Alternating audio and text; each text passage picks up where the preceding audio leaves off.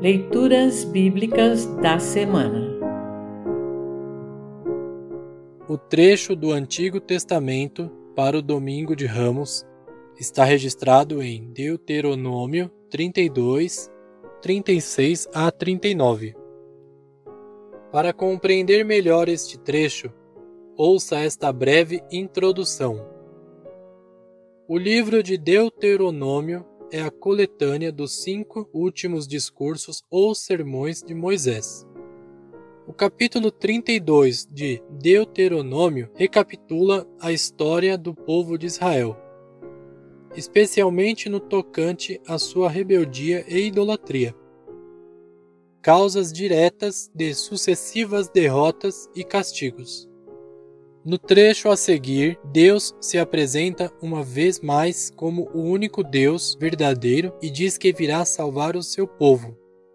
Deus também desafia os idólatras a pedirem socorro dos deuses falsos, sabendo que nenhuma ajuda virá deles. O trecho conclui com Deus reafirmando-se como o único Deus verdadeiro, aquele cujo querer não pode ser impedido por ninguém. Louvado seja Deus por Ele querer salvar-nos por meio do seu Filho Jesus Cristo, o nosso Salvador. Ouça agora Deuteronômio 32, 36 a 39. Deuteronômio 32, 36 a 39. O Senhor Deus terá pena do seu povo quando vir que eles estão fracos. Ele salvará aqueles que o servem pois todos eles foram derrotados. Então ele perguntará ao seu povo: Onde estão os seus deuses? Onde está o protetor em quem vocês confiavam?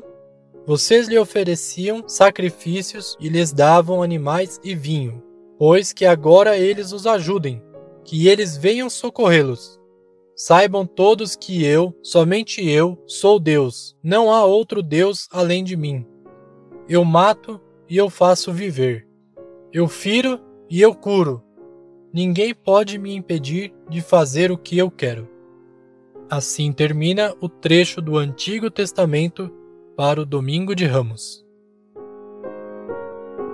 Congregação Evangélica Luterana Redentor Congregar, Crescer e Servir.